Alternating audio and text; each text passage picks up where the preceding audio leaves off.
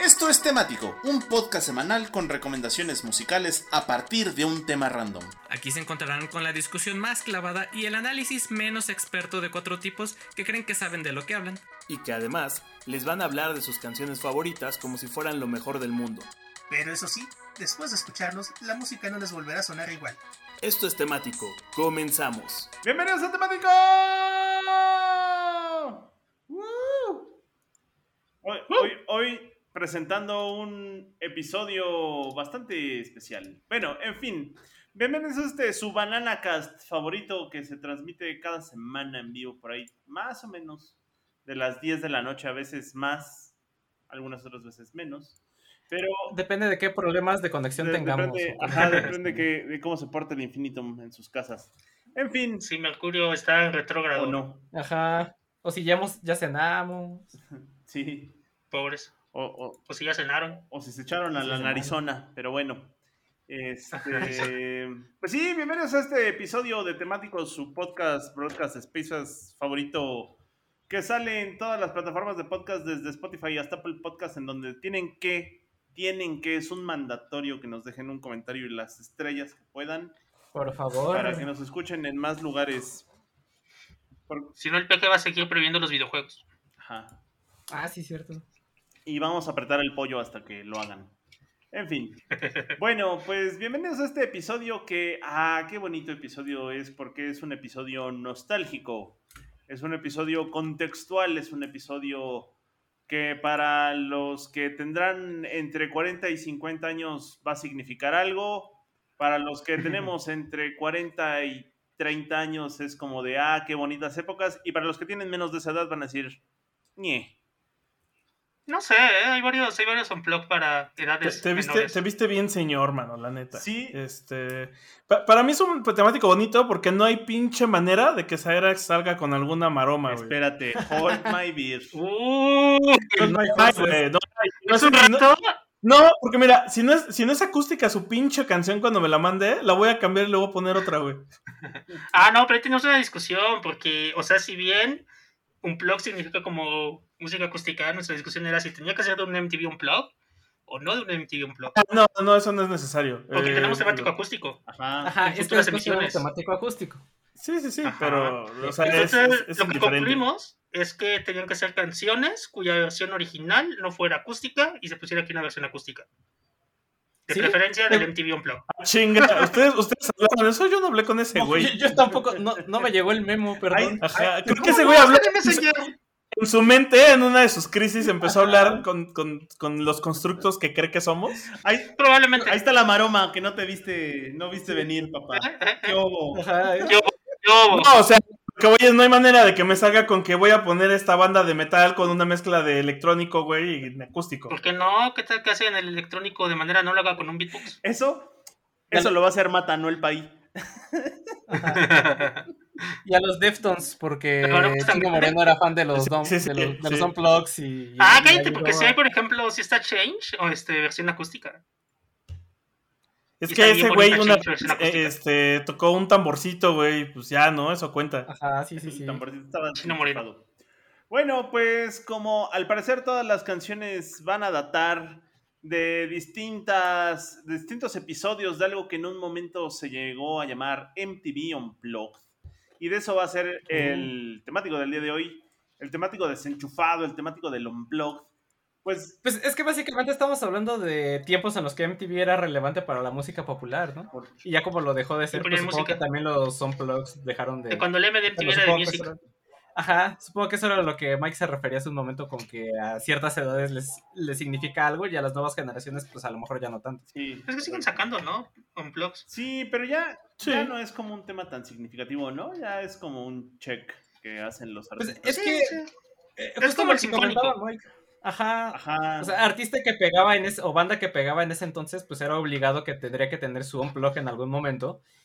Pero actualmente, pues ya no se sigue esa tendencia. O sea, ya no ves a, no sé, a J Balvin o a pues, todos, todos ¿Quién están de moda teniendo su Bueno, unplug de hecho, de- no, aún. BTS tiene su unplugged, pero la neta es que no, no es algo significativo, ¿no? O sea, desde cierta época para acá ya es como, mira, ya está el check de la lista.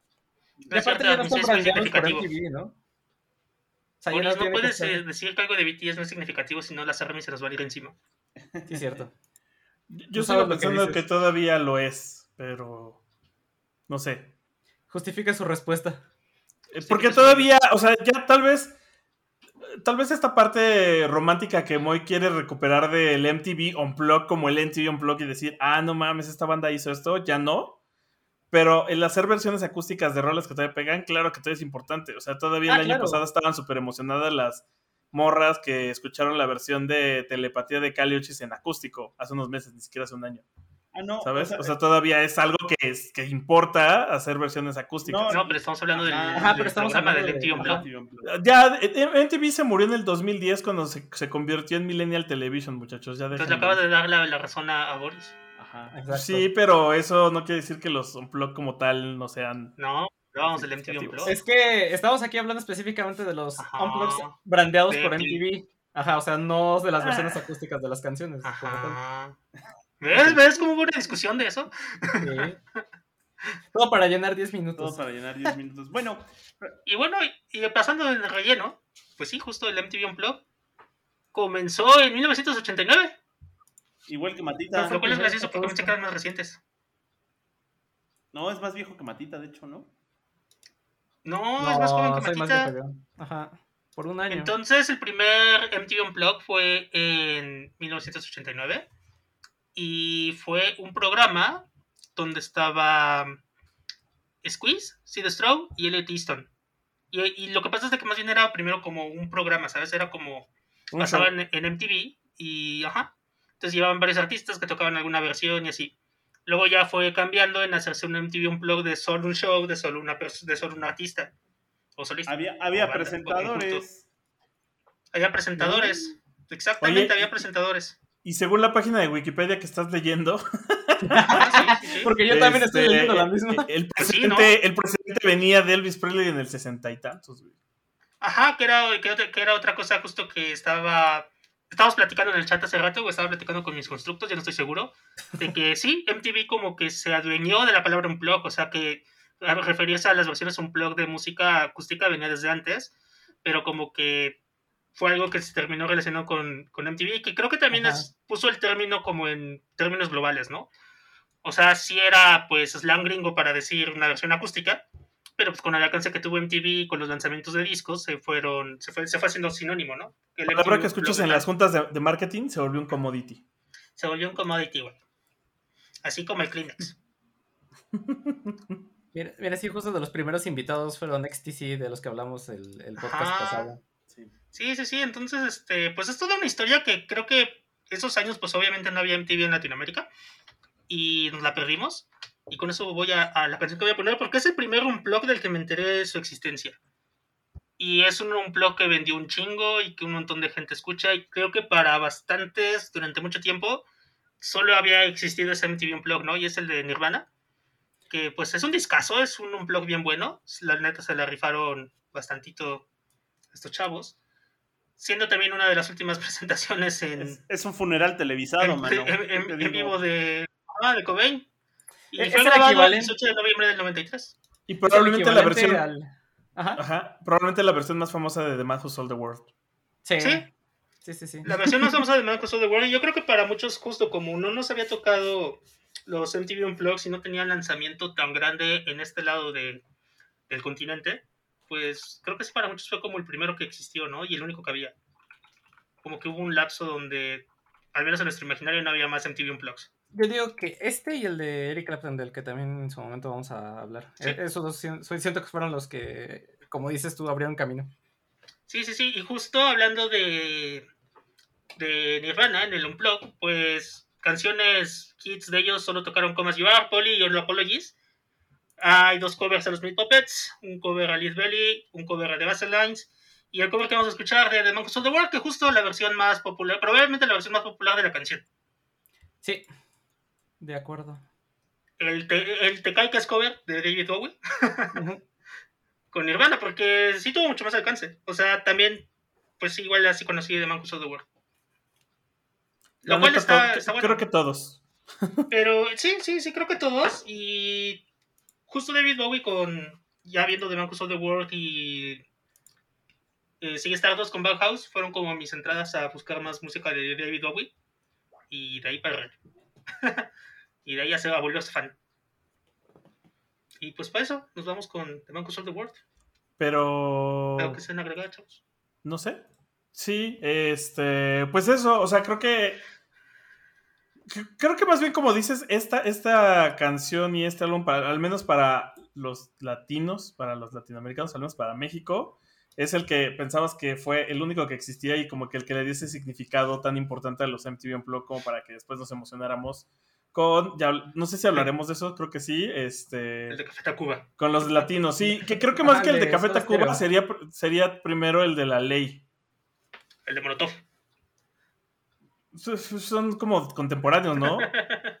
Sí, sí. Yo diría que el de Soda Stereo y el de la ley. Sí, el de dos Soda Stereo. Pero eh, justo mi duda es qué, tan, qué tanto nos fijábamos, porque por ejemplo estaba leyendo que el primero, el primer latino fue el de los fabulosos Cadillacs.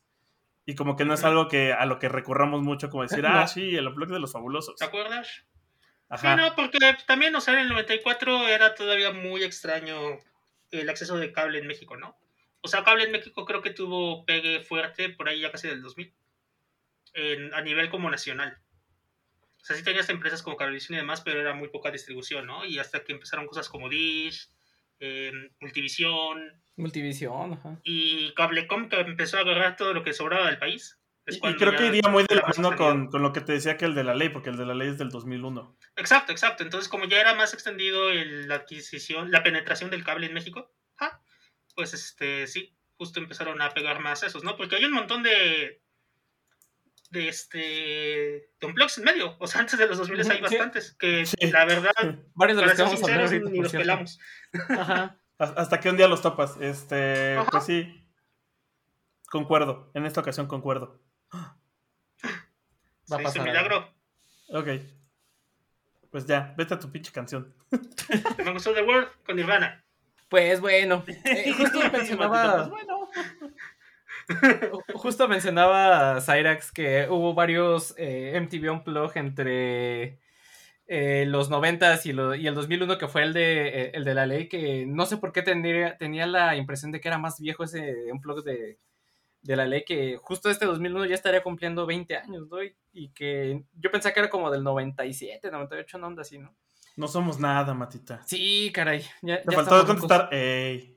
¡Ey, Simón! Llamero, llamero. Ya estuvo, Llamero. ya estuvo. Así es. Eh, así está la cosa, Mata. Así es está la vida, cosa. mi Matita. Así es la vida. Pues ahora sí que perdonen la palabrota, muchachos, pero ya estuvo suave. Vámonos con la siguiente canción que es. eh, ah, bueno, antes que la canción, pues explicarles mi metatemático, que la neta soy bien poco original y le copié a Víctor. Bueno, Pinche mono. no es que, no es que lo haya copiado, pero eh, una cosa llevó a la Había que otra. y, pues, bueno. Ajá, exacto. Eh, pues tanto Víctor como yo vamos a estar poniendo unplugs latinoamericanos que pues sí cobraron mucha relevancia en su, en su momento y pues fueron eh, versiones de canciones que, eh, que se hicieron famosas, como vamos a hablar en, en su momento. Y una de ellas es también esta de, de los tres, que eh, hubo un MTV de los tres, un MTV Sí. De los tres, que eh, justo fue su primer material discográfico eh, grabado en vivo de, de los tres y que fue grabado el 14 de septiembre de 1995 allá en Miami Beach. Y a ver, ¿alguien se acuerda de eso también, como el de los Cadillacs? Sí, no. Solo los sí. chilenos. Yo Cada vi que una tienen vez que hablar de bandas de rock. Ay, pero es que los tres chavos son los tres. espérate. Ajá, Sí, güey, los pero tres son a- los tres, aquí, voy a empezar a, a triggerear gente así de háblame de bandas chilenas que no sean los tres y puta, se me pierdo. Chancho en piedra. Solo por Los 31 31 minutos. Sí.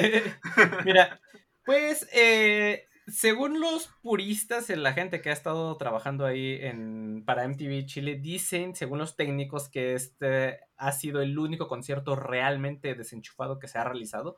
O sea, que solo utilizaron micrófonos análogos de, eh, para, para grabar a cierta distancia de cada instrumento y pues que, eh, que- usaron instrumentos acústicos, ¿no? Que por eso es el auténtico eh, unplug.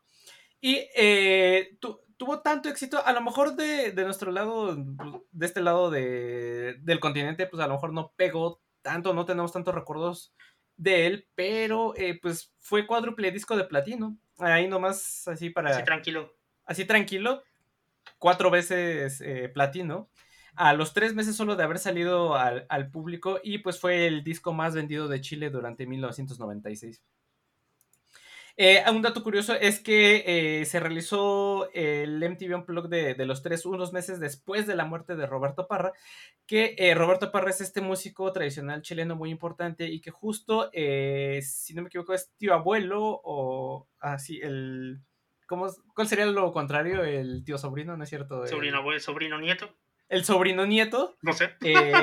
sería este Ángel Parra, que es integrante de, de los tres. Entonces, eh, es por eso que en este MTV Unplugged hay, si no me equivoco, tres o cuatro covers a, Roberto Parra.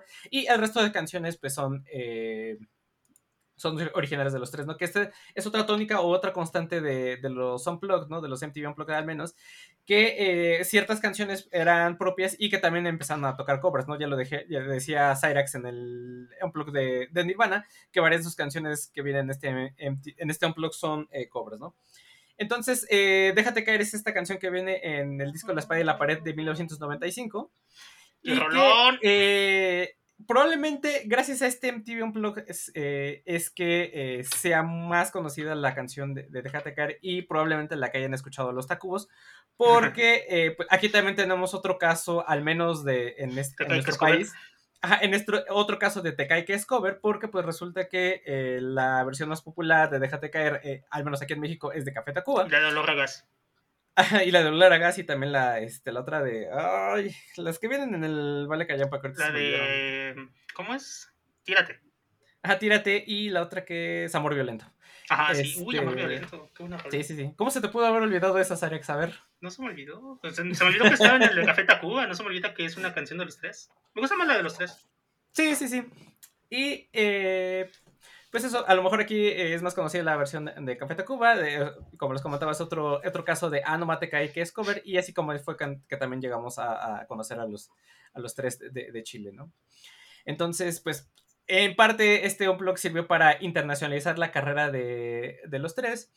Y eh, pues bueno, gracias a ello es que tenemos más, más conocimiento de esta banda de, Chile, ¿no? Eh, pues nada más para com- complementar, eh, tal vez eh, lo que ya se había comentado, ¿no? La versión más popular sea la de Café Tacuba en el Vale Callampa, que trae cuatro, es un EP que trae cuatro covers a, a los tres.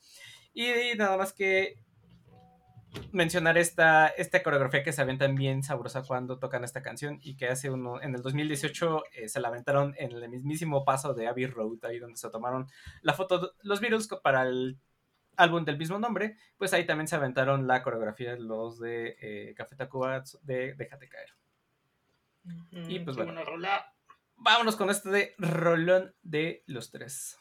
Bueno, pues yo, yo originalmente había pensado en el temático del Unplugged Latino. Ya no quiero nada, ya, la- ya voy a tirar la Barbie. este, bueno, no, porque es demasiado tarde. Honestamente, tuve que, que aguantarme muchísimo las ganas de poner Sí, alguna canción de, de- del acústico de Oasis. Y además porque justo la que más me gusta no es de un MTV Unplugged, sino de una Ah. sesión acústica que hicieron los de MSN. Cuando todavía ¿Y si está existía ese canal. ¿Sí está en Spotify? Eh, no, Esa es una buena pregunta. no, me vale. Así. Mira, al fin él es el que edita. Total. Sabrá O que sea, pone que no. así que no importa. Eh, pero voy a empezar con un. con- con- justo creo que uno de los últimos MTV Unplugged de esa etapa de, de MTV como tal. Porque además, precisamente es del 2010. eh, el música de fondo de Zoe. Que tiene un montón de colaboraciones. Y en esta ocasión, la que voy a poner es. Creo que justo este es uno de esos casos donde esta canción es mejor que la versión original. Y es la de Luna con Denise Loblondo. De. ¿Cómo se llama esta banda? Que ya regresó otra vez. Hello Seahorse. Entonces, eh, esta versión creo que le ayuda muchísimo la voz de Denise contra la voz de, de, de Andon Estopa de, del vato de Zoe, que en la versión original antes es que no, no suena tan chida. Y eh, como les decía, este álbum es del 2010, tiene varias eh, canciones con colaboraciones de distintos eh, artistas. Por ahí tienen la de Dead con los Babasónicos, esta de Luna con Hello Seahorse, la de Nada con Enrique Bumburi. Y luego hacen otra versión con Denise Gutiérrez, de Denise Loblondo, de Bésame Mucho. Entonces, la neta es que el disco está chido como para escuchar mientras estás trabajando, mientras estás como tal cual música de fondo. Creo que el nombre le ayuda muchísimo. Y justo es como de los últimos MTV Unplugged que salían de esa época. Y tan lo es que ni siquiera lo ubican como MTV Unplugged de SOE, sino como el disco música de fondo. Y que no está tal cual firmado, o al menos no lo ubican como que está firmado como uno de los MTV Unplugged. Entonces creo que eso empieza a demostrar que ya empezaban a valer. Y justo es como por la época en la que también se empezaban a poner más de moda los sinfónicos, como el de Los Ángeles Azules. Que era cuando también dio el boom de ah, no mames, esto está más cabrón. Eh, pero, pues, le tengo buenos recuerdos, me gusta. La, verdad es que la mayoría de las canciones me gustan más en la versión de, de música de fondo que las originales, principalmente la de esta, esta, de Luna. La de Nada creo que es de, de hecho, de Enrique Bumburi y la repite en su, en su propio blog. De eso no estoy tan seguro, pero échenle un ojo porque hace poco lo estaba escuchando. Y pues vamos a escuchar eh, Luna con Denis Loblondo y Zoe. Pues vámonos con una bonita canción. Esta sí es una bonita canción, la neta, a mí sí me late un montón. ¿no? Este es de un MTV Unplugged que realmente creo que es muy gringo. Eh, de hecho, el artista es algo que es pues, un fenómeno en Estados Unidos, pero creo que no pega más allá de las fronteras gringas. Y les estoy hablando de el sensacional y único y ahora todopoderoso afroamericano Jay-Z, que reunió todas las gemas de Wakanda, entre ellas su esposa Beyoncé, o Beyoncé, como se diga, no importa, porque lo tiene todo, hasta una gema de Tiffany's que eh, seguramente sacó algún ancestro de él y ahora él la usa para presumir que tiene dinero. En fin. Bueno, pues vámonos con Jay-Z y fíjense que el, el, el MTV Unplugged de Jay-Z a mí es un disco que me gusta muchísimo. Creo que es un show que tiene mucha vitalidad y que además demuestra que el hip hop se puede hacer desenchufado. ¿Por qué? Porque además viene con unos invitadazos de lujo porque toda la parte de la instrumentación lo acompañan The Roots, esa fabulosa banda de hip hop, funky soul de, Nueva York. Y además eh, lo acompañan, eh, pues, entre varios invitados, gente que hace beatbox. Y por supuesto, en esta canción que vamos a poner, que es Heart of the City Ain't No Love, qué buena rola es esa. La, lo acompaña la genial Mary J. Blatch. Y, les pongo a Mary J. Bleach, Blatch, no sé cómo se diga, Mary J. Bleach me parece que es, para que se den un quemón de lo que se van a topar ahora en el próximo Super Bowl con todo el crew del Dr. Dre, que viene invitada esta mujer.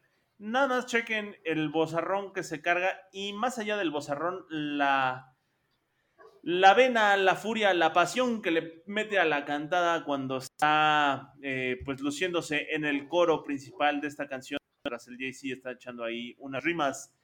El MTV Unplugged de Jay-Z vendría siendo el me parece que es el segundo o tercer álbum en vivo de Jay-Z. Me parece que es el segundo, aunque en, lo que viene siendo la cronología de los discos de, de Jay-Z es nada más y nada menos que el sexto, me parece, también estoy ahí. No sé si es el, si estoy fallando en los datos, pero bueno, es, es más o menos por ahí viene. El MTV Unplugged de Jay-Z saldría allá en el 2001, después de que casi casi despuesito de que sacara su famoso disco de Blueprint, que también es uno de sus mejores discos de toda la carrera de este cuate, y pues estaría luciéndose con todo un repertorio de, de 13 tracks. Son bueno, es que ya no se puede decir ni siquiera son tracks, pero tampoco puede decir que son canciones, porque hay varias canciones en donde pega de a dos o de a tres. Mm, básicamente es un repertorio, eso es lo que se puede definir con todos sus éxitos que tiene antes del 2001 y a todos les hacen arreglos los Roots, en donde la neta tocan, tocan bien, bien, bien chido. Eh, este, este MTV, el MTV de Jay-Z, es, forma parte de una iniciativa de MTV que se llamó la MTV Unplugged 2.0 y que fue como digamos una segunda temporada, por así decirlo, después de que varios MTV Unplugged llegaran con, con éxito y pues justo para eh, del 2000 al 2009 decidieron que sí, del 89 al 99 era como toda una época, una época de los unplugged de MTV. Bueno, pues del 2000 al 2009 sería como una segunda época y a esta iniciativa se le llamó el MTV 2. al MTV Unplugged 2.0 y dentro de estos MTVs encajaría el, el Unplugged de Jay-Z. Eh, Ain't No Love, The Heart of the City, eh, es originalmente una canción de Rhythm and Blues de 1974 de eh, Bobby Blue Bland. Y evidentemente esta es una de esas canciones de soul que ya se perdieron en la historia y que solo son como para muy clavados en la música de afroamericanos. Y que de ahí tomaría el, el sampler para la canción que saldría justo en el disco de Blueprint del mismo año del Unplugged, que es del 2001, y la terminaría produciendo Kanye West, uno de los cuates del, del Jay-Z, terminarían escribiendo y produciendo esta canción que es Ain't No Love in the Heart of the City. Y bueno, pues que ustedes pueden realmente disfrutar en esta versión desenchufada en donde les digo que los roots, pero sobre todo la voz de Mary J. Blatch se deja ir con todo bastante chido, con mucha pasión sobre todas las cosas. Em, pues haciendo un poquito nada más la recapitulación de todo lo que, lo que vienen siendo los unplugged. justo en la primera parte de, del unplugged del 89 al 99 habría grandes unplugs que hablaremos más adelante de eso porque hay un unplug que encaja ahí. Y para esta versión 2.0 del 99 en adelante hay algunas cosas que cabe la pena resaltar. Por ejemplo, tal cual, y lo van a mencionar más adelante, está el unplug de la ley, Está este de Jay-Z que saldría en el 2001. Eh, más adelante saldría, esto, esto es para la anécdota, un unplug del Tri que se llamaría El Desenchufado. Eh, hay, también varios MTV Unplugged que sí saldrían, pero no, se, no saldrían al público a la venta, nada más se grabarían como uno muy bueno de los Queens of the Stone Age. También eh, para esa época, en el 2006, saldría el de Korn, el de Korn con varias colaboraciones. Eh, y en el 2008 el de Julieta Venegas, que fue de los primeros grabados aquí en Latinoamérica, que se grabó en los estudios Churubusco. Y sobre todo, pues sería, hablando de que Mary J. Blatch participa en esta canción de Jay-Z, eh, pues esa sería una de las, de las características que permanecerían a lo largo de esta marca de MTV Unplugged, en donde, aunque el titular del disco fuera uno, ese titular invitaba a otros compas a que se aventaran un palomazo. Lo acaba de mencionar Vic en su segmento, pues justo el de Zoe, casi casi todas las canciones son colaboraciones, ¿no? Mientras que eh, a un inicio, en el inicio de estos MTV Unplugged, eh, más que colaboraciones, cuando era un show con presentador, primero le tocaba a un artista y después a otro, y después se les hizo fácil como de, bueno, pues ya estamos tocando juntos, ¿qué tal si nos aventamos el palomazo? pues sin más ni más, del 2001, de uno, yo creo que este es uno de los mejores discos de Jay-Z, venga el eh, Heart of the City, No Love, de Jay-Z con The Roots y Mary J. Blatch, del de MTV Unplugged de Jay-Z, del 2001, y pues, pues vamos a esta canción, está chida. Y bueno, pues justo, justo decía Boris que había MTV o hay MTV Unplugged que se transmitieron, se grabaron y nunca salieron como disco. O no han salido aún como disco. Este es uno de los casos de un MTV empleo que se grabó en 1992, un 16 de marzo, pero que salió por primera vez el 29 de noviembre del 2019 y como una edición limitada y luego ya salió como una versión general el 23 de octubre del 2020 y es el MTV Unplugged de Pearl Jam. O sea, tiene bien poquito que acaba de salir casi casi de manera sí, oficial. Sí, menos como un año que salió de manera oficial sin límites. Y la resta bien bueno. Este, no, no lo había escuchado hasta hace poco. Cómo se, grabó después del unplug de Mariah Carey y antes del unplug de Queen Shire. Mariah Carey tiene un plug. ¿Eh? ¿Eh? ¿Para qué es? Sí, ¿eh? Y pues la verdad está bastante bueno. Tiene, viene Oceans, viene State of Love and Trust, viene Alive, que es un rolón, Black, Jeremy, Flow y Porch. Vamos a escuchar Flow, que Flow en esta versión no lo había notado, pero como la guitarra ven que tiene como un slide, se escucha bien vaquero en la versión acústica. Así, súper vaquero. Podría ser canción de Cowboy Bob casi. Justo porque están tocando con el mismo slide que usan en la, en la versión en guitarra eléctrica. Y pues nada, o sea, creo que habla mucho de la calidad musical de Pearl Jam, que pues es una bandota de grunge, ¿no? Y por eso dices mi matemático de grunge desconectado. Y bueno, en Flow aparte era bastante nueva en este momento cuando se grabó el, Unplugged, había salido en el 91 en el álbum Ten, pero, había, pero como sencillo salió hasta 1992. Y fue el número 3 en la Billboard en su momento.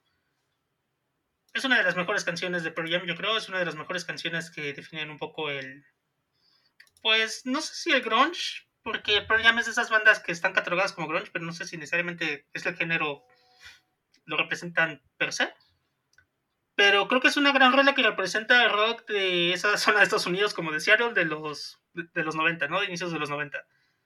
Que tiene todo, todo lo que era, pues, distorsión, medio pesadez, como lo contrario, ¿no? Lo opuesto al, al hair metal, al glam rock, al glam metal que estaba como... que era la, con lo que se ponía, ¿no? No es de que fueran enemigos declarados, simplemente era, era diferente. Y justo estaba viendo que parte de la situación acá es de que la escena de Seattle era muy independiente y tocaban como lo que les gustaba, porque no tenían mucho apoyo de disqueras, a diferencia de, por ejemplo, estar en California o algo donde pues fácil había una disquera o que contactaba un productor. Pues en Seattle se hizo toda una escena do it yourself, donde había, este, donde por ejemplo estaba Sub Pop y otras, y fue una disquera que empezó a apostarle a las cosas nuevas y que estaban ahí en la zona, pero que eso les dio como este sonido muy característico de los 90, ¿no? Que era como muy distinto de lo que se estaba viendo en el mainstream. A pesar de que es algo que lleva un rato pasando con sus influencias de metal y de punk y otros géneros musicales. Entonces, pues con eso nos vamos a escuchar pues este clasicazo del grunge, este clasicazo de Bird Jam, llamado Inflow, que aparte habla, habla de un vagabundo. Es como el vagabundo verso junto con Aqualong. Eh, Y otras canciones de vagabundos. Deberíamos hacer un temático, ¿no? Temático, Temático de vagabundo. banda. Órale, va. Sí, sí, Va a la creo que hay varios. Hay varios. Y pues es eso, Pearl Jam, Even Flow, del MTV Unplugged, grabado en el 92, lanzado en el 2020. Sí, justo iba. Yo, yo te iba a confundir decir que no está inspirado ajá, en productos para bebé. ¿Que no, que no hablaba de eso? No. no era una rola para niños. Ajá. No era una rola infantil, ¿qué le estuvo poniendo Una a mi sobrina todo este tiempo? Sí. Even ¿Qué, qué le puse el Jeremy este todo, todo este tiempo?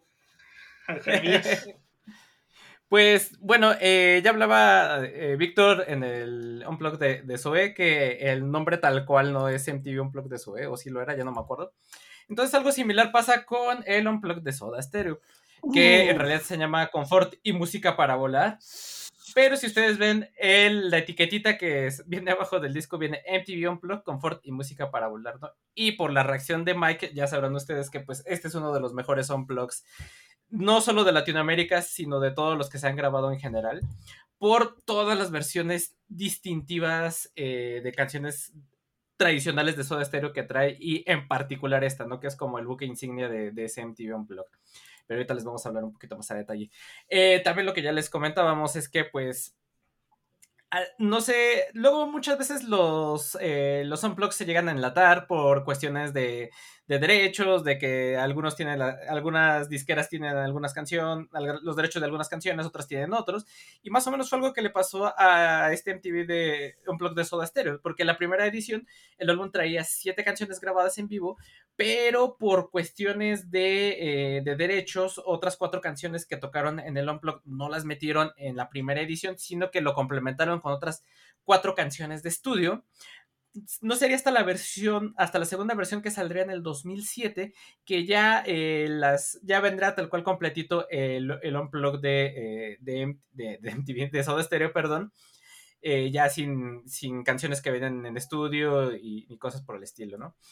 Que de hecho está catalogado este como uno de los 15, eh, no, perdón, como uno de los, doci- en la lista de 250 mejores discos de la historia del rock latino, este está en el número 15, ahí nada más para que se den un quemón según la revista Al Borde.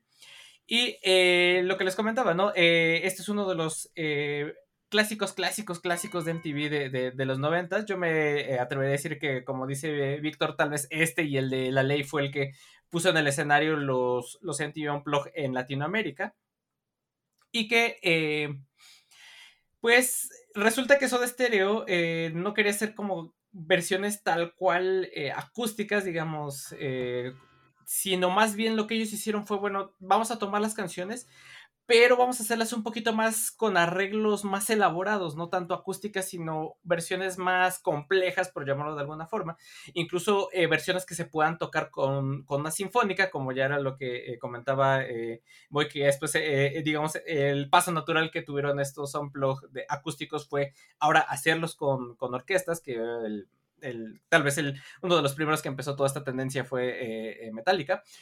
Eh, pero eh, bueno, total que MTV le estuvo, insiste, insiste, insiste a, a Soda Stereo de, oye, eh, me gustaría que hicieras un blog con, con nosotros, haz un blog, haz un blog. Y bueno, hasta el 96 la banda aceptó, pero les digo, les puso esta, esta condición de, de, de hacer orquesta, orquesta, hacer versiones más orquestadas, más modificadas de, las, de sus versiones clásicas, para hacerlas más lentas y más complejas, ¿no? Y pues además de eso, otra, tónica que tenemos en estos eh, unplugs, al menos eh, en los latinos, es la presencia de invitados especiales, ¿no? En este caso eh, se invitó a Andrea Echeverry, que es la vocalista de los Aterciopelados, en, eh, en esta canción que pues es En la ciudad de la furia, ¿no? Que fue una de estas versiones modificadas de las que ya les media mencionando, que pues bueno, la hicieron le hicieron distinta a como viene en, el disco y la verdad es que eso se agradece, ¿no? Es, una, eh, es un viaje totalmente distinto entre la versión original, que eh, la versión original viene en el álbum Doble Vida de 1988 y esta versión del Unplugged, ¿no? que esta versión creo que es la más popular y la más famosa, no, no, no tanto la versión eh, del disco original, sino esta del Unplugged se volvió más popular, en parte también por la colaboración con Andrea Echeverry, ¿no?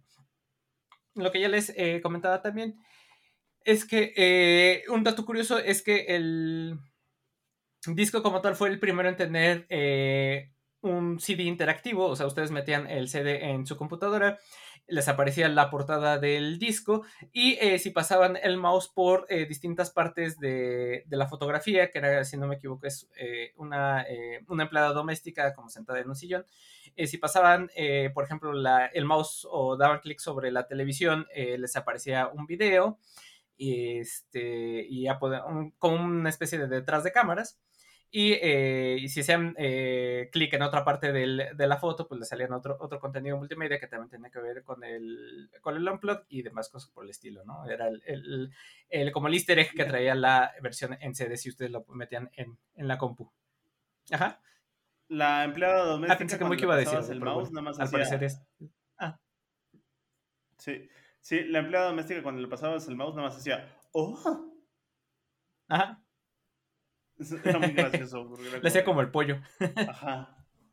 No, y así como este, pues justo como ese de la banda Soez, eh, pues promete lo que cumple en la portada, que es música de fondo. Este también promete lo que cumple en la portada, que es pura música para volar, hermanos. Es, esta canción que va a poner Matita está, híjole, coquetea bien, bien durísimo con el trip hop chido. Sí, y aparte, o sea, esta versión eh, con el trip hop, y aparte, eh, esta canción es considerada por la letra una de las letras más oscuras de la banda, incluso hasta considerada gótica, por, eh, pues sí, digamos, por los expertos o por la gente dedicada a analizar, porque pues se trata básicamente de un relato mítico, ¿no? Podemos incluso hablar de un, incluso de la figura de un, de un vampiro que es un joven alado, eh, no un joven que esté al lado, sino un joven con alas, eh, pues él solito volando de noche sobre los edificios. que está volando de noche sobre los edificios, cayendo como una abre de presa, como dice la canción, y en esta ciudad de la furia, ¿no? Que es, eh, que es Buenos Aires, ¿no? Que el, mismo Cerati dice que es, Buenos Aires eh, en, la canción, y que eh, pues él mismo señala que en ese entonces cuando escribió la canción en el 88 que pues había tanta agitación en la ciudad de Buenos Aires en ese entonces que pues tal cual era la ciudad de la furia, y es que y es gracias a este a este Cerati que también se le conoce así a, Buenos Aires, ¿no? Como, eh, como Ciudad de la Furia. Y también menciona Cerati que lo hizo inspirado en algunos relatos de, superhéroes que él hacía cuando estaba más, más joven y que también se inspiró en, esta figura como de un ícaro eh, terrestre que, por así decirlo, que pues, volaba cerca del sol y se le quemaban las alas, que también esa eh, analogía está dentro de la, de la letra. Y bueno, pues por, eso es que eh, es, considerada esta canción como una canción gótica, digamos, hasta cierto punto, ¿no? Por esta figura de, del cuate que sale a volar sobre, sobre la, ciudad y que cuando llega el, el día, cuando, este, pues sí, cuando amanece tiene que dormir entre las piernas de, de la ciudad, ¿no? De- de la- y ocultarse de- dentro de la niebla, ¿no? Entonces, pues sí, es, este es un rolón. La verdad, a estas alturas, si no la han escuchado, no sé qué están haciendo de su vida. Se están perdiendo de una experiencia totalmente eh, exquisita de esta canción. Entonces, pues vámonos con.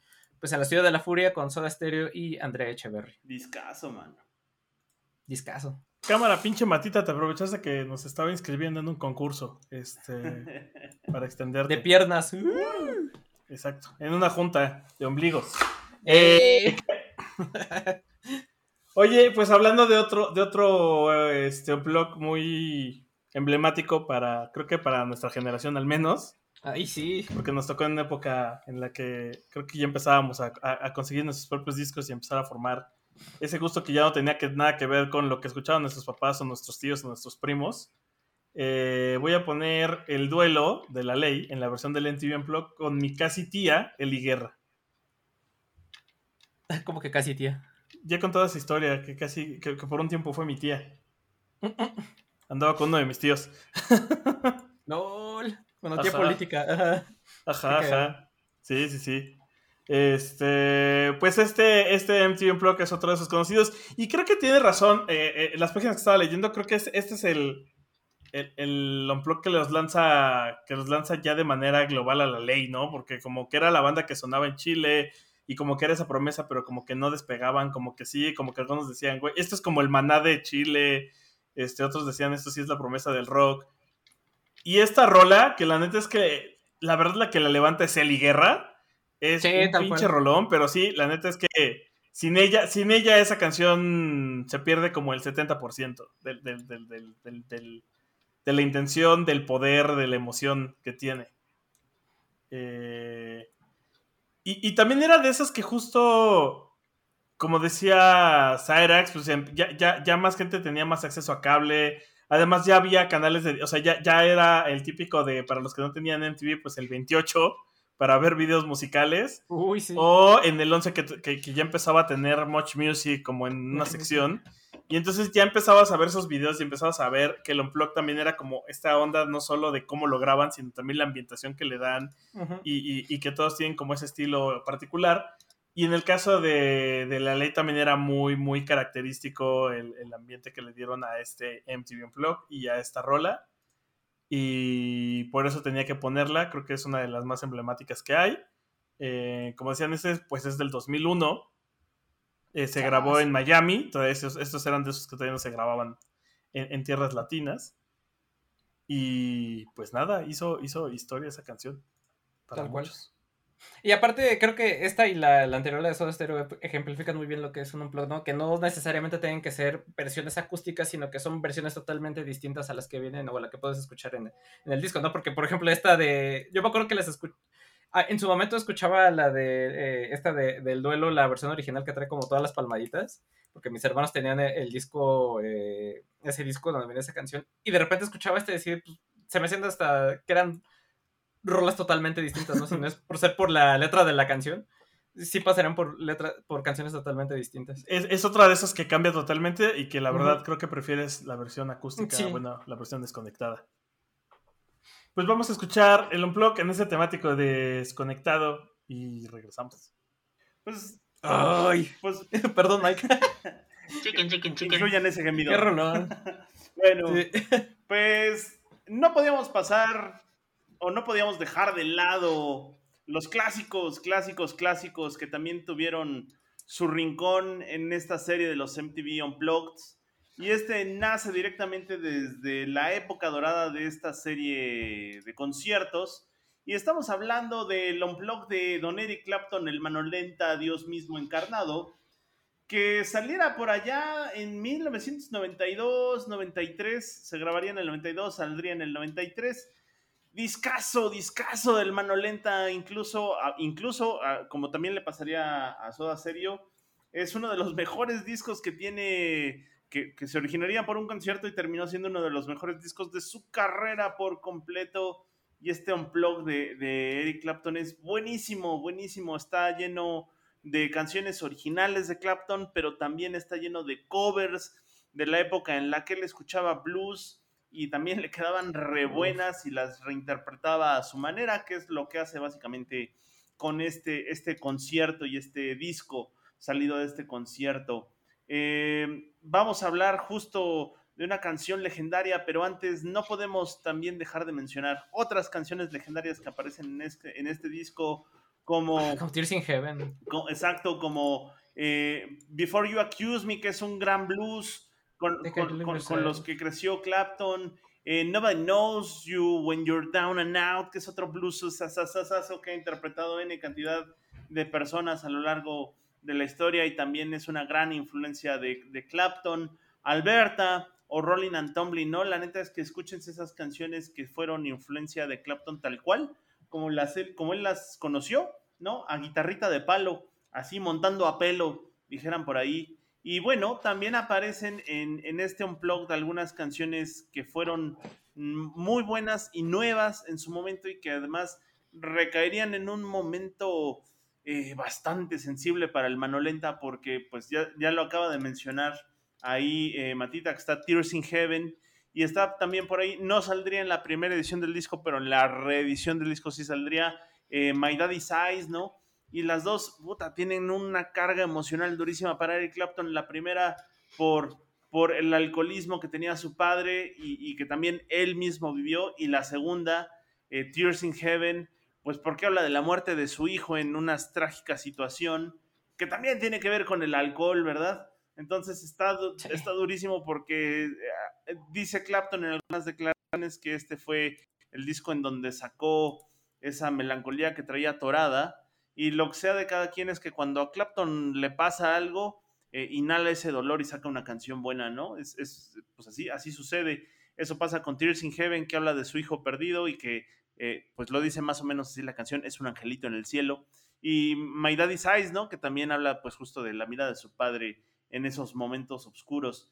Y hablando de ya sabemos que eh, Eric Clapton hacía lo que quería de su vida y entre esas cosas que hacía, pues eh, se compartía a la novia de su mejor amigo, ¿por qué no? ¿No?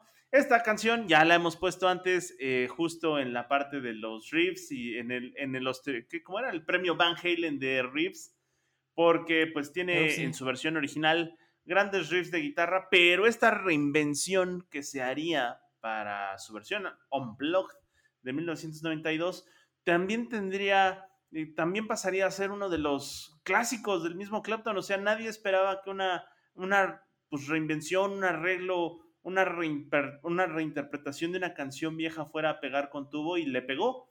Y fue así como para 1992, cuando Clapton sa- saca este Unplugged, eh, saca esta versión de Laila, ya se estaban imaginando que es esta, esta, esta rola de la que hablamos, saca esta versión acústica de Laila, en donde pues uno pudiera decir, ah, es que faltan los riffs interminables de guitarra eléctrica, pero no es cierto, hace un arreglo bastante, bastante blusero en relación a la versión original y terminaría siendo una versión también icónica. Insisto, este disco es tan bueno que no deben de perdérselo, escúchenlo de pe a. Eh, si les gusta la música, digamos, el rock clásico, este escúchenselo porque es una gran edición de rock acústico buenísimo y, y sí conózcanlo, ¿no? Tiene grandes, grandes canciones, les digo, entre covers y canciones originales. Y la muestra de eso es tal cual esto, ¿no? Laila, que es una de las canciones más representativas de Clapton como solista, tanto en sus grupos, que saldría, bueno, pues sería original de Derek and the Dominos, y que aquí hace una reinvención de esta canción bastante, bastante sabrosa y que pasaría a la posteridad por ser, eh, pues, una interpretación clásica del Manolenta. Este, este Unplugged proviene directamente desde la época dorada de los Unplugged, es del 92-93 y es justo de la primera generación de los primeros 10 años de estos Unplugged, en donde este, al ser tan bueno, es un, material tan pero tan bueno, sería un punto, pues un punto cumbre en la historia de los MTVs, eh, de los MTVs Unplugged en su primera etapa, porque les digo, es un material tan bueno que se daría tan a conocer que entonces muchas personas estarían volteando ya a ver de qué se trata, de qué se trata esto del MTV Unplugged. Antes de este Unplugged, este saldría eh, en enero, se grabaría, eh, saldría en el 93 a la venta como disco, pero se grabaría y se transmitiría en, el 16 de enero de 1992. Antes de este disco sí había conciertos, pero realmente no se había prestado atención a, al Unplugged per se, ¿no? Antes de este disco había cosas buenas que vale la pena mencionar rápidamente, como el de los 10,000 Maniacs. Eh, también está por ahí el de el Delton John, que ese nunca salió como disco, pero es una gran, una gran grabación. Está el, el MTV Unplugged de The Cure, que es muy bueno, pero ese no saldría como disco. El de Paul McCartney, que se grabaría el, 25 de enero del 91, pero que todavía tardaría como cuatro o cinco años más en salir como, como disco y se llamaría el The Official Bootleg de McCartney. Y digamos que esos son como los que pegarían con tubo antes de este de Clapton del 92. Después de este de Clapton ya vendrían todos los demás. Y evidentemente, bueno, el único que le llegaría al nivel de fama a este de Clapton, pues sería el de Nirvana, que es el del 94-95, en donde, pues, eh, al ser la cumbre del grunge y pegar con tubo, pues pondría eh, a esa generación en, esta época de tienes que hacer un MTV Unplugged para ser alguien en la vida siendo una banda de la época, ¿no? Y en ese gran año, en el gran año del 94, es justo cuando saldrían eh, hay que recordar, y pueden ustedes checarlo viendo este documental de Rompan Todo, pues se le está dando impulso a las bandas latinoamericanas y saldría en el 94 el Unplug de los Fabulosos, el Unplug de los Caifanes, que se quedarán ahí enlatados por bastante tiempo. Me parece que el de los Fabulosos salió, el de Caifanes está enlatado y quién sabe si algún día... Sí, ahí sigue enlatado, ¿verdad? Sí, quién sabe si un día salga a luz. En, en, el disco de grandes éxitos de Caifanes viene nada más una canción, pero nada más. Y, de ese año que no es grunge, bueno, pues hablaríamos del de Bob Dylan, que también pegó con Turo. De, ahí para adelante es la época dorada de, los MTV Unplugged, y nada más hago una, una recopilación rápida de algunos que destacan. Eh, Está el de Café Tacuba, el primero, que se grabaría en Miami en mayo 15 del 95 y ese quedó enlatado por mucho tiempo. Que se enletó como por 10 sí, años. porque salió a la venta como disco hasta el 2005, una cosa 2004, 2005, ajá. Eh, estaría el de Kiss, que echan mucho desmadre en vivo, la neta, échenselo. Está, ya lo mencionó Matita, el Música para Volar, el Confort y Música para Volar de Soda Stereo del 96. El de Alice in Change, que, que es el, un gran disco de grunge eh, acústico, así como el de Nirvana. Eh, saldría también por ahí el primero de Oasis, en donde no canta Liam Gallagher porque estaba pedísimo. Eh, el de George Michael, que también terminaría enlatado por mucho tiempo, ese salió apenas en el 2019. En el 97, el de Santa Sabina, que quedó enlatado completamente. Bjork tiene uno en el 98. El de Maná del 99, que quizás, eh, bueno, es controversial, porque, bueno, hay, gente a la que le gusta Maná, hay gente a la que no, pero bueno, sí, sí representa un hito, también grabado en Miami. Y, eh, y bueno, ahí es en donde acaba esta época de oro del MTV Unplugged. Del resto, pues eh, mencionamos la versión 2 del MTV Unplugged en el segmento, bueno, en mi segmento anterior, y ya les platicaré de qué es ahora el MTV Unplugged en mi último segmento. Pero sin más ni más, vámonos con oro puro para sus oídos. El mano lenta, Dios mismo encarnado, con esta canción que se llama Leila, otra de esas de corazones rotos. Y pues nada, del MTV Unplugged de Eric Clapton de 1992-93. Pues ahí está. Ahí está la canción. Volvimos a temático. Bueno, hablando de, de unplugs enlatados, pues sí, es, muchos están enlatados. Ahí guardados junto a los hermanos Warner. La hermana sí. Eh, uno de ellos es otra banda, de otra banda de. Pues. También de Grunge. Aunque ellos son de San Diego, California. Y estamos hablando de los Stone Temple Pilots.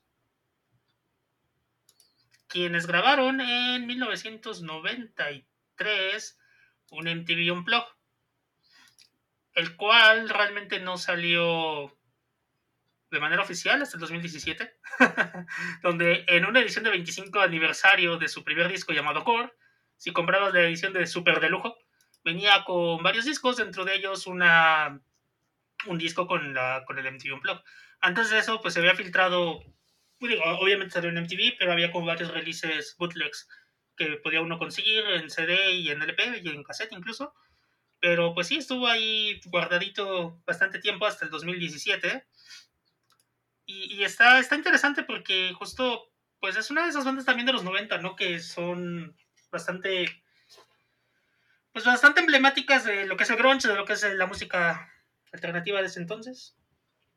La canción que vamos a poner es un rolón que viene justo de este MTV, que es Plush, la cual también es, yo creo que es una de sus canciones más, más famosas, ¿no? Si no es que la más famosa de todas. ¿Esa o Interstate Love Song?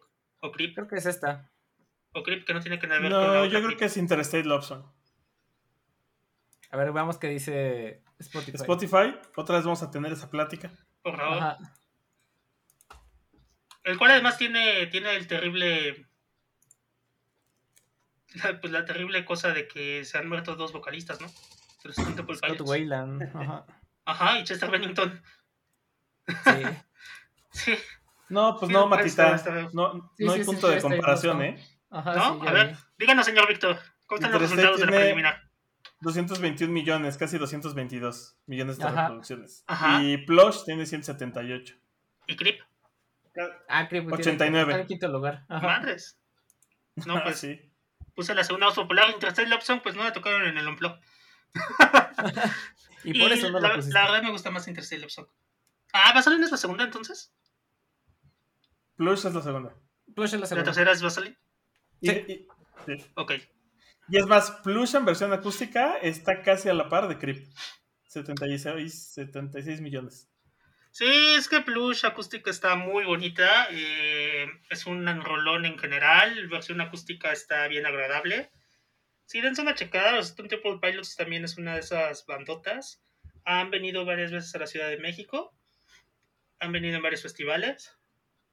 Y pues sí, creo que va muy de la mano con que pues, te guste el grunge, pero también como la onda alternativa como los Smashing Pumpkins y demás, ¿no? Que igual son contemporáneos o Porno for Pyros los Ballet Femmes y similares, ¿no? Es como ese tipo de rockcito indie gringo de inicios de los 90 que Noventero. está bien bonito, está bien chido, está tranquilo.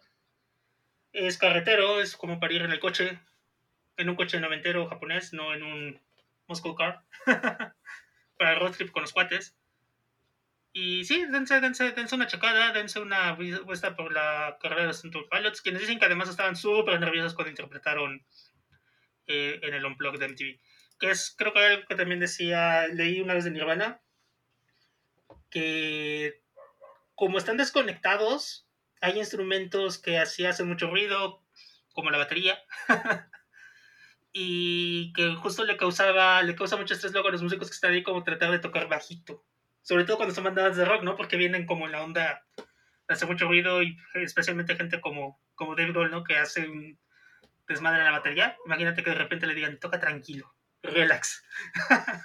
pues igual Sí. pasó con los Temple Pilots, ¿no? O sea, como que, pues trata de no gritar, ¿no? Porque estamos en acústico, no grites tan fuerte a como si estuviéramos en, en, este, en, en vivo de manera regular, porque justo canciones como Creep tienen partes que son, pues, gritadas, ¿no? Que son a voz muy alta, especialmente en los coros, entonces justo decía, no, pues es que me ponía nervioso porque no podía hacerlo tan fuerte, pero tampoco lo podía hacer tan bajito, y me costaba trabajo cantar como en el nivel que necesitaba para el unplug. Y sí, sí es algo que yo creo que hemos visto de varios de los- nuestros artistas favoritos, ¿no? O sea, como esa conte- eh, estarse conteniendo, estarse bajándose un poquito la emoción luego de, de estar tocando, ¿no? Y pues nada, con eso nos vamos con perdón, con Plush, de los Stone Temple Pilots. Viene el pollo. Estúpido y sensual Scott Wayland.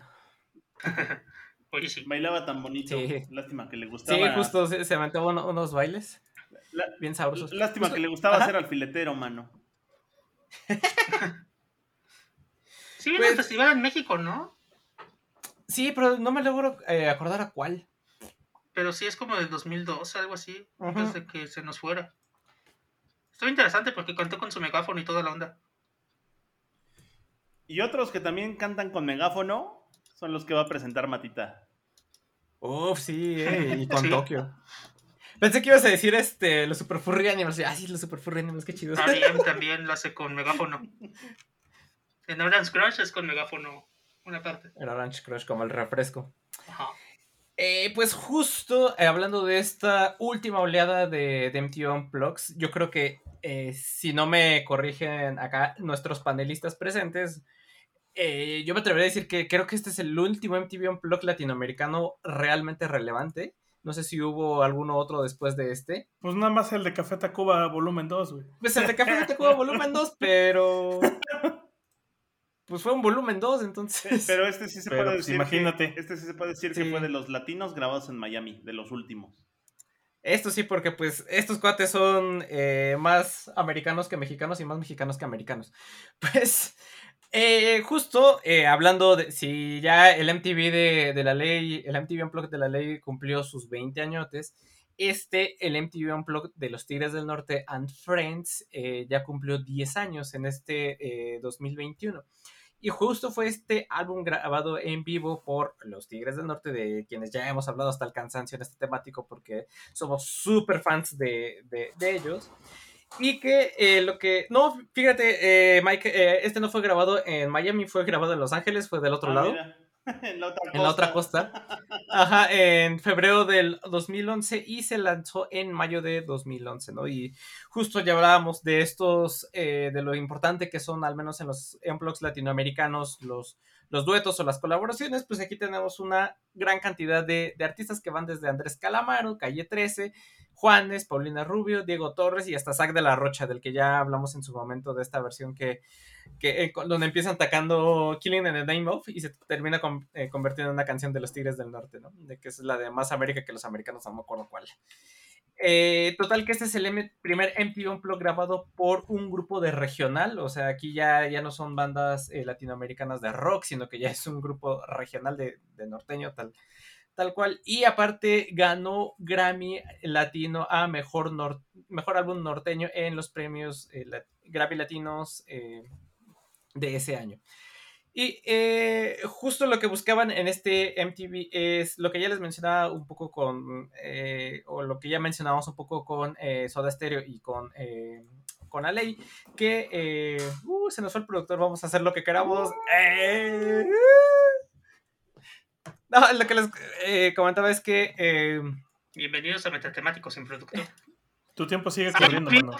Ah, justo lo que buscaron era reinventar la música, o sea, eh, llevar, acercar la música a nuevas generaciones, a los que a lo mejor ya no los habían escuchado tanto, con estos artistas de, que estaban, digamos, en boga en ese momento, ¿no?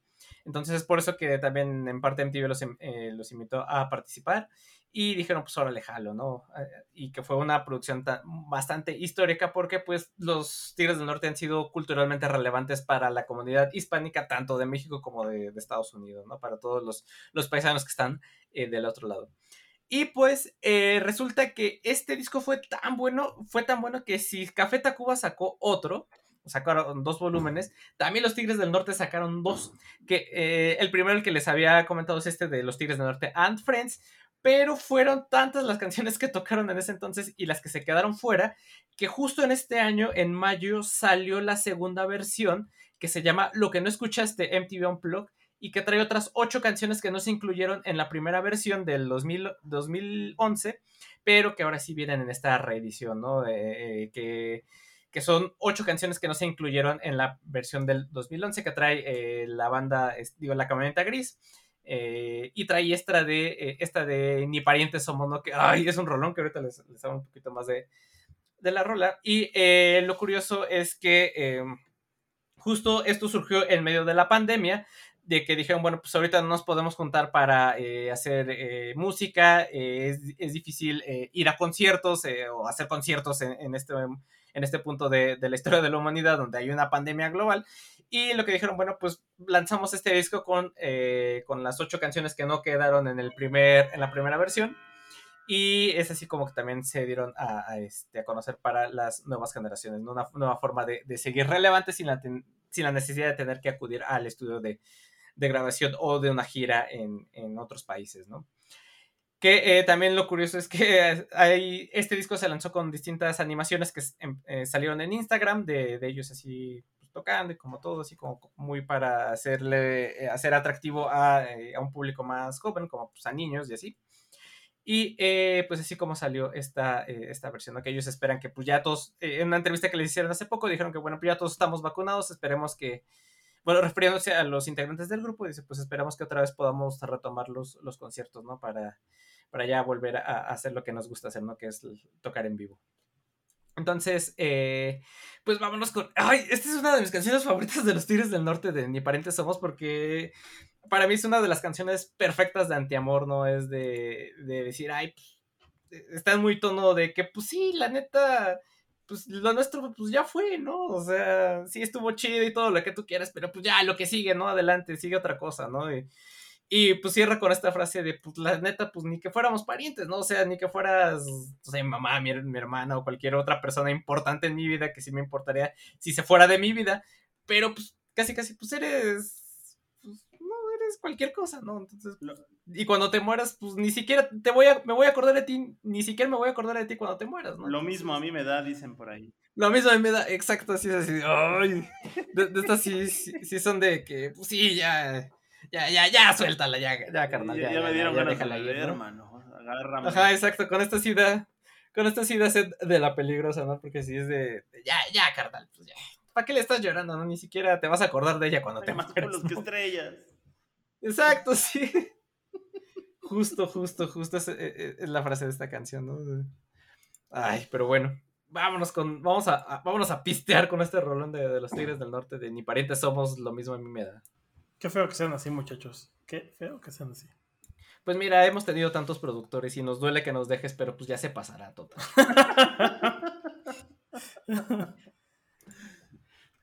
Ahí van a estar chillando luego. Este. Pues yo para cerrar voy a hablar del MTV Unplugged de Café Tacuba, que ya hemos mencionado a lo largo del programa, entonces no sé qué tanto haya que decir. Efectivamente se grabó en el 96, se transmitió en el canal de MTV durante todos esos años, pero por razones, el disco salió publicado hasta el 2005. eh, y pues por ahí se hicieron varias teorías de conspiración, desde que no tenía la calidad necesaria, Rubén Albarrán se murió y lo, y lo cambiaron por otro Rubén Albarrán y entonces no era el mismo. Este, esa última me la acabo de inventar yo. Eh, pero por ahí decían que, que, más bien fue un tema de acuerdos entre la disquera y, el canal como tal. Y, y, fíjense que por razones que no sé qué tanto tengan que ver con este tema, porque fíjense que yo más que una duda tengo un comentario. Eh, hace poco Hace poco me tocó ver unos contratos para un proyecto que incluían una canción de una banda y qué desmadre es el tema de los derechos. O sea que sí, sí creo que puede ser esa la razón. Sí. Porque existen tres, existen de dos a cuatro contratos distintos, porque está el contrato con el compositor, luego está el contrato con el artista, el contrato con la disquera, están los derechos de transmisión, los derechos de uso, los derechos de temporalidad, los derechos de imagen. Entonces de repente el, el, artista puede ser el dueño de la letra, pero la disquera es, el, es, dueña de la melodía, pero la banda es dueña de la canción y son tres contratos distintos que tienen alcances diferentes. Sí. Yo, yo creo que este es uno de esos casos. Justo se me olvidó mencionar en el de Soda Stereo que fue lo que pasó que hasta que se fusionaron las disqueras, o sea que hasta una compró la otra, fue que se pudo hacer esto de, de ya sacar el MTV Unplugged Hicieron un Stereo con Disney. todas las canciones que, ajá, con todas las canciones que, que correspondían, porque antes por esta cuestión de derechos no pudieron meter la, las otras. Sí, pues, pues lo mismo pasó acá. Y luego está el dato cotorro, de que como pues obviamente el, el MTV Unplugged sí estuvo saliendo en el canal de televisión y de ahí se estuvo distribuyendo a otros canales, pues, pues apareció la versión pirata del concierto, ¿no? La de lleve, la, lleve el disco de estos güeyes. Eh, y pues resulta que en esta versión pirata pues traía todos los, los, errores de origen, cualquier error de tanto de la calidad del audio como que no venía incluida la versión de Una Mañana, que sí se incluyó después en el disco, porque sí se grabó, pero esa parte no se transmitió. Entonces, eh, pues ese, ese, ¿cómo decirlo? Ese bootleg del disco solo existe en México, porque pues acá se hizo la versión pirata. Y pues ya hasta que salió el disco tal cual en el 2005, pues ya pudieron escuchar esa versión. Y luego se hizo otra versión para justo el MTV Unplugged Volumen 2 que se grabó en 2019 y que de hecho de los MTV Unplugged latinos fue el último que se grabó. Y recuerdo que hasta hubo una convocatoria para que pudieras ir a verlo y si no mal recuerdo, este sí se grabó en los estudios Churubusco. No, ese fue en, no sé en si... la sala de Zahualcoyol. Ahorita voy a hablar de Ah, eso. mira. Sí. Va. Ah, Y, sí, y lo que sí también Pues es que esa de una mañana eh, quedó enlatada muchos años y salió primero en el tributo a José José en estudio Ujú. que la versión Justo. en vivo. Y pues las canciones que se tocaron en ese MTV Unplugged fueron la de El Aparato, jejeje. Está bien chida La esa, ingrata. esa, esa versión. La parte Sí, está bien esa versión del aparato. También la, La- del baile del salón está muy buena. La Ingrata, El Metro, Esa Noche, María, El Ciclón, Bartacuba, El Baile y el Salón. Las Flores, El Puñal y el Corazón, Una Mañana y La Chica Banda. Y hablando de las flores, de hecho se hizo popular en TikTok justo a partir del segundo volumen del Unplugged, el, el del 2019. Como que se hizo popular el clipcito donde están tocándola con, con el vato este del, de la jarita, o cómo se llama esa madre? La jarana. La jarana, ándale. sí. La Estaba cerca, admítelo. eh, llegué más cerca sí, de lo sí. que hubiéramos esperado. Como el meme de los Simpsons de, ay, se acercó bastante. Se acercó bastante, tienen que admitirlo. Eh, y pues vamos a escuchar entonces a Café Tacuba con María. Fue difícil escoger la canción porque creo que todas las canciones son buenísimas. Este, al final me fui por María porque estamos ya, ya en octubre, cerca de- del Halloween, del Día de Muertos, y creo que va muy de la mano. Entonces, pues vamos a escuchar María del MTV Unplugged en este temático desenchufado y regresamos. Pues la neta es que no sé, mano. Pero seguramente, como dice el Vic, sí debe ser un pedote de contratos. Porque fue grabado justo en un momento en donde ya toda la banda se estaba desintegrando. Entonces, Sí, sí. entonces seguramente no solo hay pedos de contrato por la banda misma Caifanes, sino que seguramente debe haber contratos de imagen y demás cosas por Saúl solo y por el Markovich solo y así.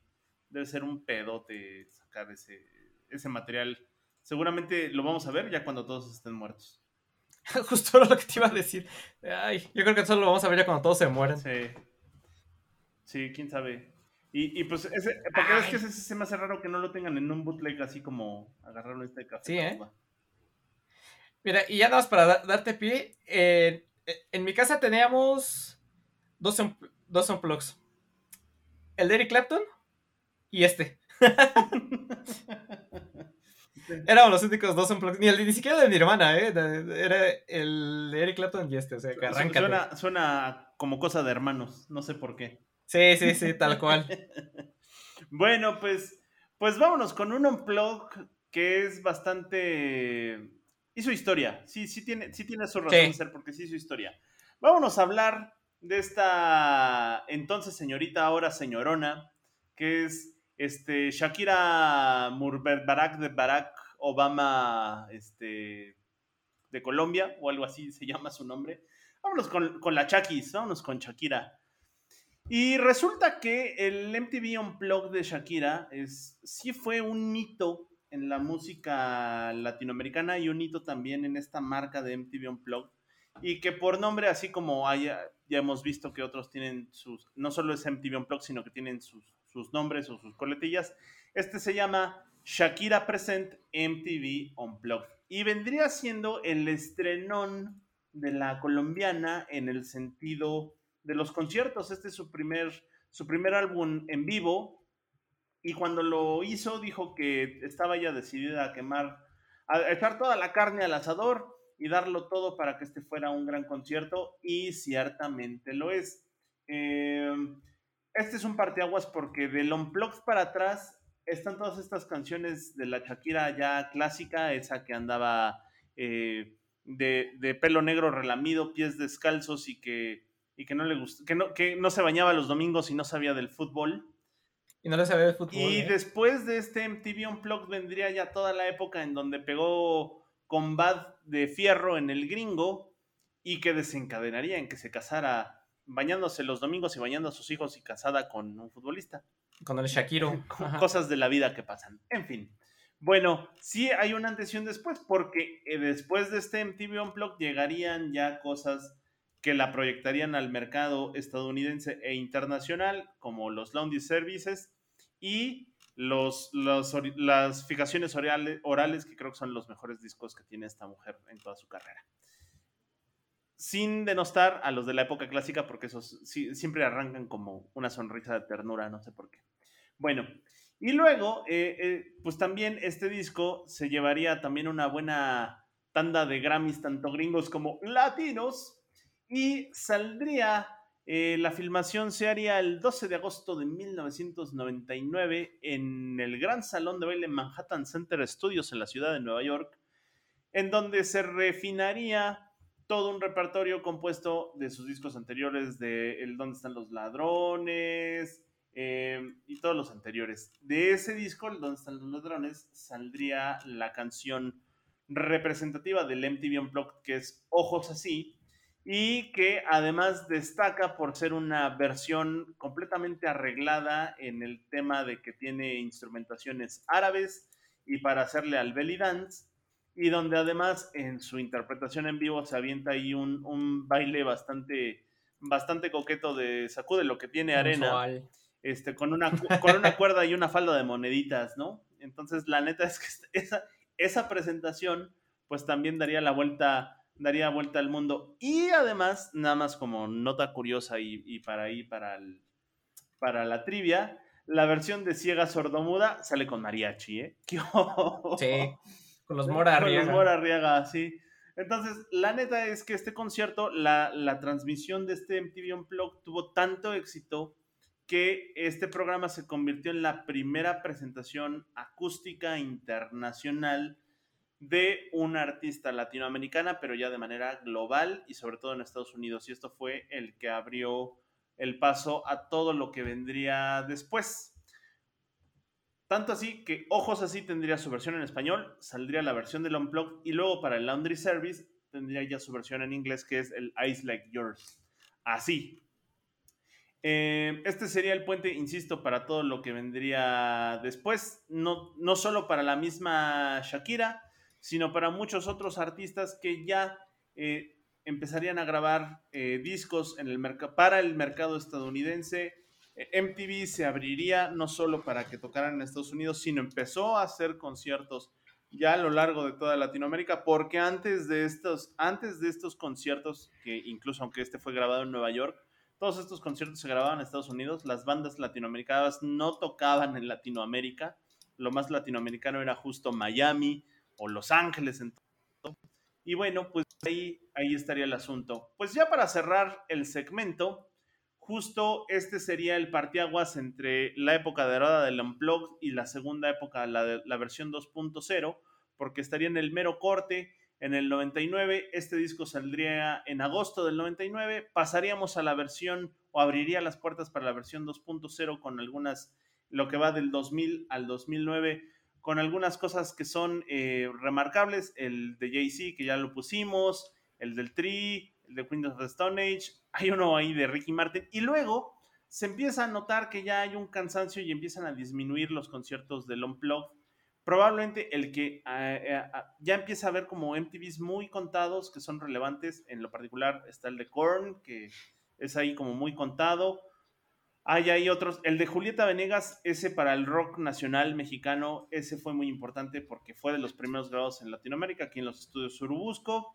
Eh, luego empezaría ya en el 2009 la tercera parte de vida de estos unplugged y aquí ya se nota que son más como para hacer un checklist como de, ah, ya tengo esto, ¿no? Es como un, como un batch más en la carrera y eh, hay, hay cosas buenas, pero no tan destacables como en la primera y en la segunda época. Está un MTV de Adele, un MTV de Katy Perry, que creo que ya hay incluso dos de Katy Perry. Está uno de Vampire Weekend por ahí.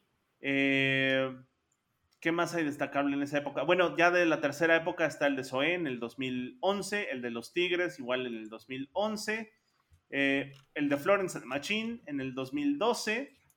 Eh, hay uno que es nada más para hacer el checklist de Miley Cyrus en el 14. Eh, Ah, el sí. de Placebo en el 15. Uno de Bumburi en el 15 también. Uno de Miguel Bosé en el 16. Uno de, Manu- de Manuel en el 17. El de Juanes, mano, en el 2012 y se lo produjo Juan Luis Guerra. Que obo ese ha de Ah. estar bien, bien candeloso. Eh, el de Molotov en el 18. El segundo de Café Tacuba en el 19, que ese fue grabado el marzo 5 en la sala de Zahualcoyotl. Ese a mí, la neta, es que no me gusta. Hay a quien sí, hay a mí no. Yo paso sin ver. El de Liam Gallagher ya solito. Liam Gallagher sin Oasis, igual que saldría en 2019. Y un segundo de Miley Cyrus. Y justo este año, el de BTS. son algunos highlights ahí que se pueden quedar. Bueno, pues sin más, repásense la lista de las personas que han hecho un MTV Unplugged. Quizás encontrarán material que sea interesante y les guste. Eso va a ser sin duda, porque hay muchas colaboraciones, hay muchas versiones alternas y hay muchos arreglos musicales bastante interesantes. Y pues vámonos al ritmo de vámonos al ritmo de moviendo las caderas y sacude lo que tiene arena con la Chakis, la, la Chaki de Piqué. Este, pues eso, ojos así del MTV Unplugged de Shakira de 1999. Ay, muy como tus ojazos así. Ajá. Así como los que tienes tú. Así, exacto, justo así. Al, al chile, así como tu amenaza de que le vas a robar algo a Matita, yo creo que Matita, si te pendejas. Sí. Te va a robar unos becerros. Eh, Los oclayos, también. De menos. me van a robar unos becerros en la bocina. La bocina.